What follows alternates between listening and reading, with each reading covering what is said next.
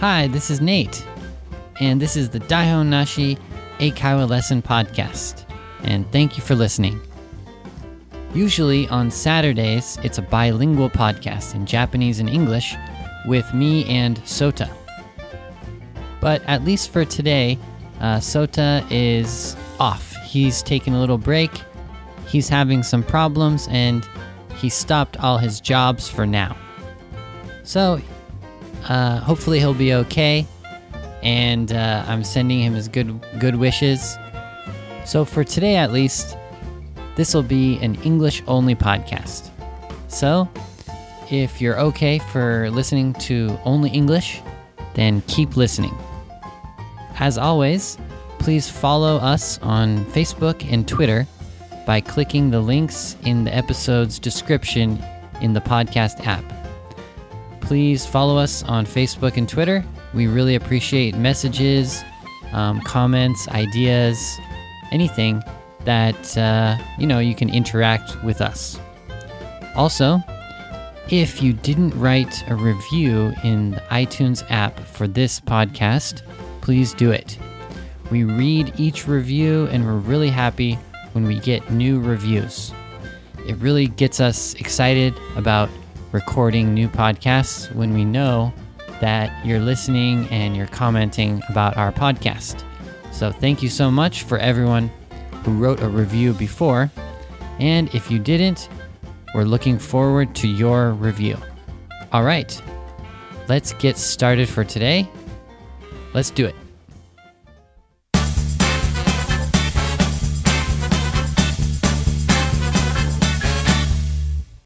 Okay, what is the topic for today? It is pets. Pets. So, pets are the animals that we keep in our house. Or sometimes you can keep, you know, in your backyard or outside or something. But pets are the animals we keep. So, I want to talk about the animals we keep in our houses. So, when I was a child, I always really enjoyed like having a pet and when I went to my friends' houses, I always, you know, played with their pets. So pets were really important to me. And I think in Japan, lots of people have pets too. So that's why I chose this topic for today. Of course, I'm from America, so the focus is going to be about pets in America. And I'm going to give you some examples of me and my friends' uh, pets when I was younger and now. So let's get started with the topic of pets. All right, so to start this topic, I want to talk about my pets. Okay, so what pets do I have? Well, unfortunately, I don't have any pets right now. Ah. I wish I could have a pet so much. But right now I'm living in a small apartment in Japan and pets are not allowed. Not allowed. That means you can't have a pet in my apartment. So right now I don't have any pets. It's really sad. I wish I could have a dog or a cat or something, but I can't. I think in Japanese apartments that say no pets, you could probably keep like a fish or maybe like a hamster, but I haven't, you know, done that yet. But maybe I could do that if I want. So right now, unfortunately, I don't have any pets. Ah, it's too bad.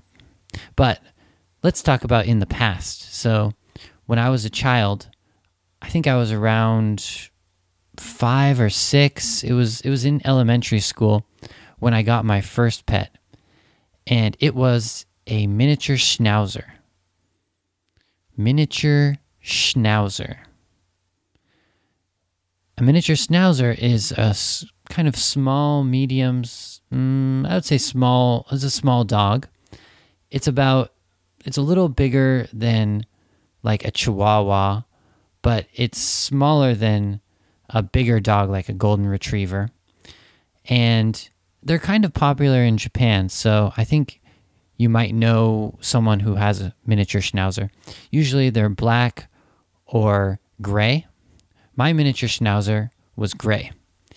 And I got him when I was in elementary school. His name was Peppy, right? It's a cool name, Peppy. So that's P E P P Y, Peppy. And it kind of has two meanings. So uh, the meaning of pep in English, P E P, pep, it means like energy or excitement or something like that.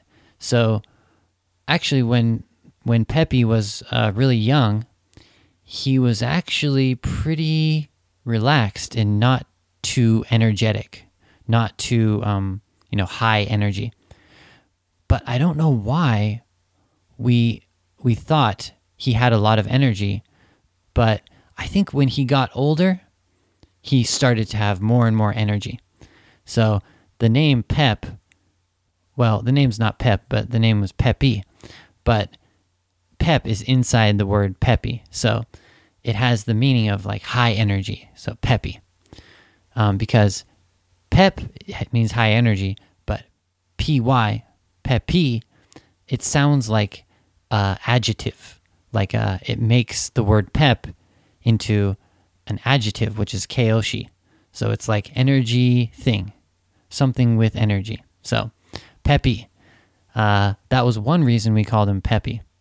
Also, his color was a mix between black and white. So it was kind of a gray color. And the black color, you could say it's like pepper.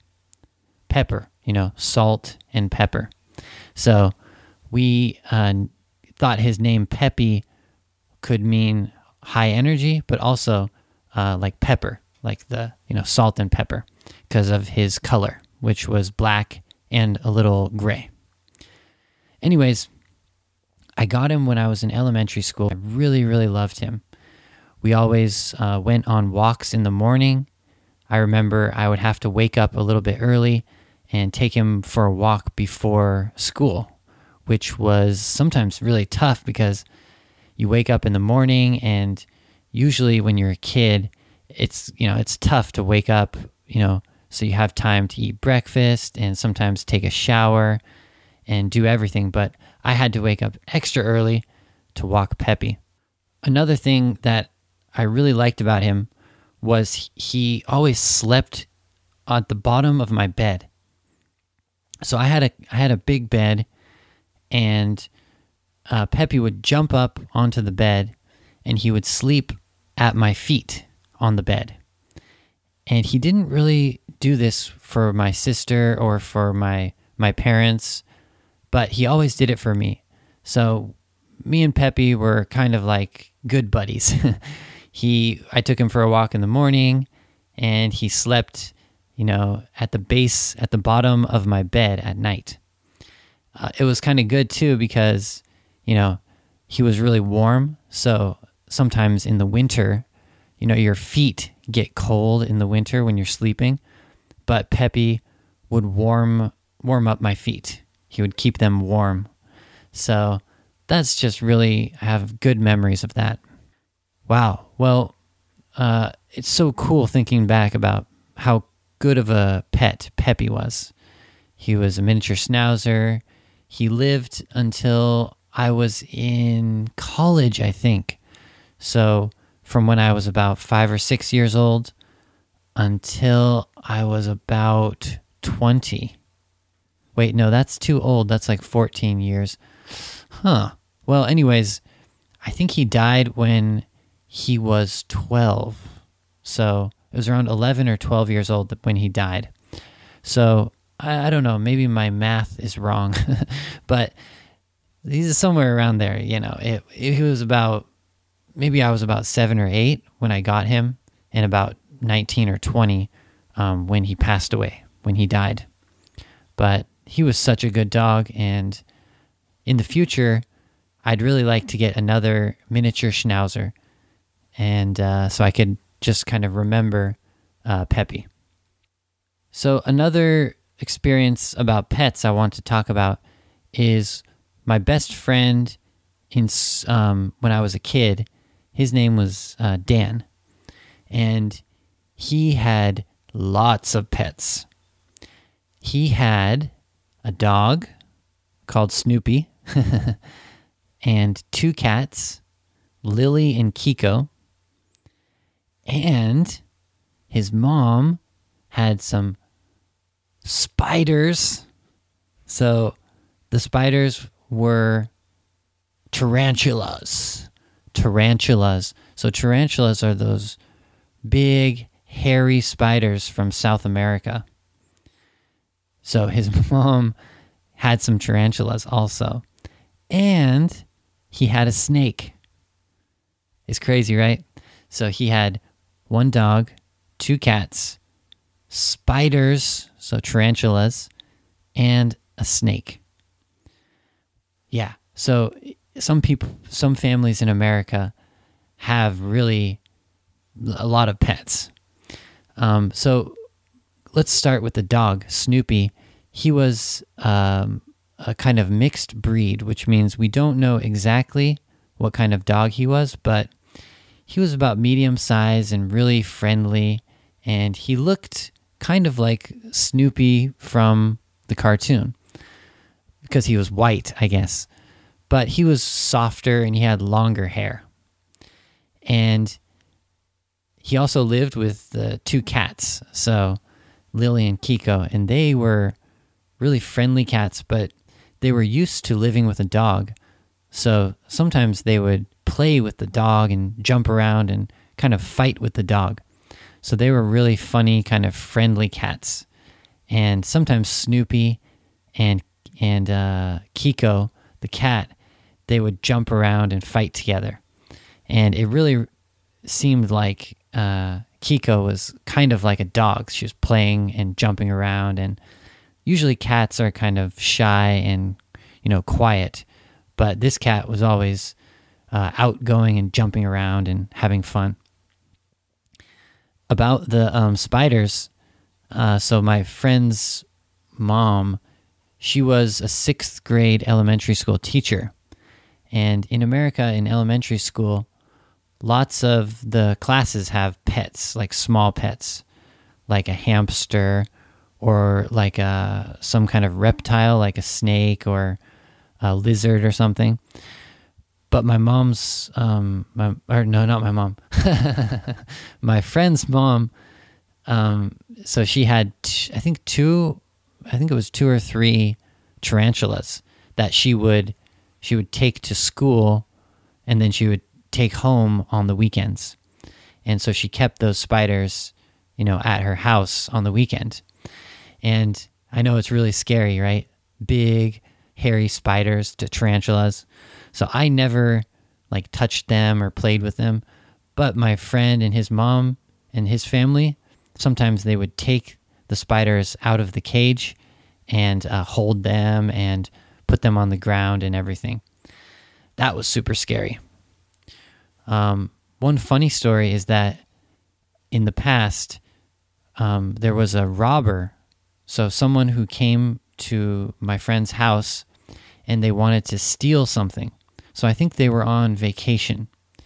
And they went on vacation and they came back from vacation and their house, you know, the window was broken and someone got into the house and wanted to steal some things. But what happened was when they got into the house, it was really dark and they they hit the tarantula um, case. It's like a plastic um, kind of like a plastic uh, box or cage. And when they hit the cage, I think the tarantula fell out. I know it sounds like a movie or something, but it's true. So the robber, the person who wanted to steal something from their house, knocked over, so knocked over the tarantula cage, and the tarantula escaped. And I think the robber was so scared that there was a tarantula you know, loose. There was a tarantula walking around in the house that they didn't really steal anything and they kind of just escaped out of the house. I know, I think, I'm pretty sure that was a real story, But now I'm thinking about it, it sounds like from a movie or something. But, anyways, um, they came back from the vacation and the tarantula case was was knocked over and the tarantula was loose walking around in the house. And they saw that there was like a broken window so they knew the house was broken into. But there wasn't very many things that were stolen. I think only one or two things were stolen so it was a success the tarantula helped uh, keep the house safe so anyways, I wanted to tell the story of my friend's pets because a lot of people in America have uh, big houses, and they American people love animals and pets. So, yeah, so my family we just had a miniature Schnauzer dog, but my friend he had he had a dog, two cats, um, tarantulas, oh, and even a snake, which I didn't talk about. But uh, yeah, he they had a big uh, snake for a while too. so finally, you know, I've been living in Japan for a while, so I want to compare pets in America to pets in Japan. So, of course, Japanese people in the city where I live in the city in Osaka, so people in the city usually don't have so many pets. I think the common pet to have in Japan, especially if you live in a small apartment, is a small dog or a cat too. Yeah, I know some people with cats. But I think the small dog, for example, like a mini poodle or a toy poodle or a mini dachshund, those are pretty popular pets for um, people who live in apartments in Japan.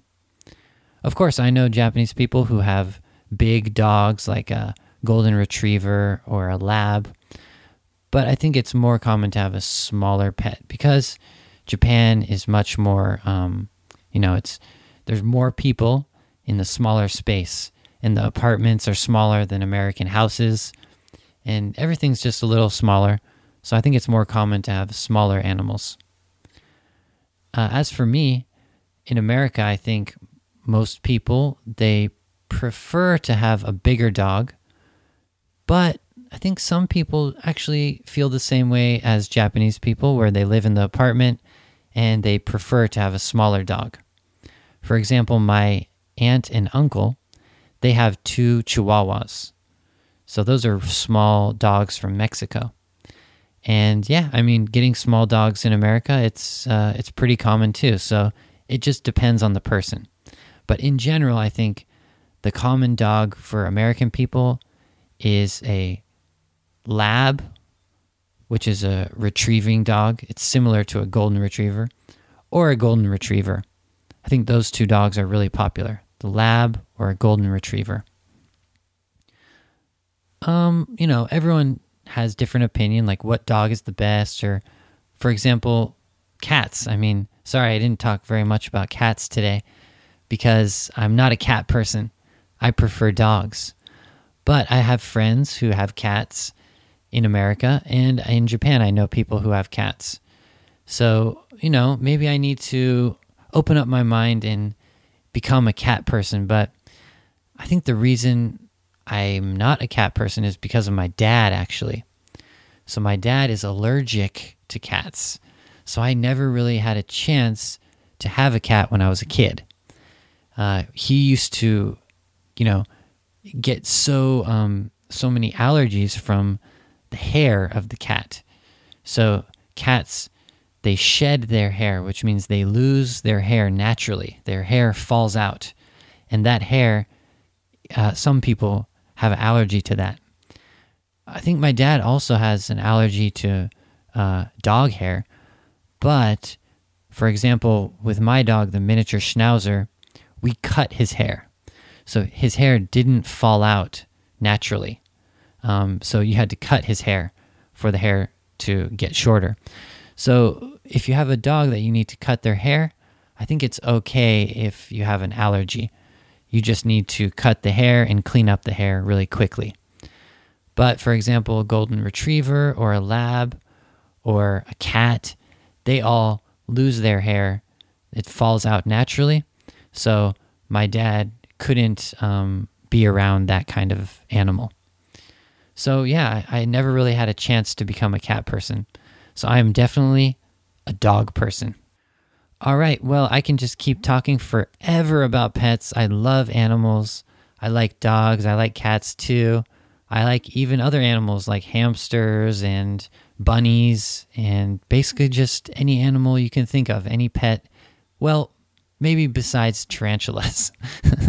yeah, I don't really like spiders very much. But uh, I would like to hear your opinion about this uh, topic. So, first of all, uh, are you a dog person or are you a cat person? This means do you like dogs or do you like cats? Also, do you have a pet? Or have you ever had a pet? I want to hear from you guys. I want to hear which kind of person you are dog person or cat person and what kind of pet you had in the past or now. Also, what do you think about my friend who had a pet tarantula? It's crazy, right? Well, in the past, with your friends or you, did you ever have a scary or interesting pet? I'd like to hear about it. all right. I think that's all for today. I think we're finished. Uh, I really enjoyed talking about pets, so I'd like to hear your comments on Facebook and Twitter. So please follow us on Facebook and Twitter, or if you already follow us, go to the Facebook page and send me a message or comment about the pets topic. I really want to know what you think. So, follow us on Facebook and Twitter, and also write a review for this podcast in the iTunes app. So if you didn't write a review before, you can write one review. So we read each review, we really get some motivation and get excited when there's new reviews. So please do it if you have a chance. All right. I'll see you on Wednesday for the English only podcast and I'm looking forward to discussing with you on social media the different topics of the podcast. All right. Thank you so much for listening and have a nice day. Bye bye.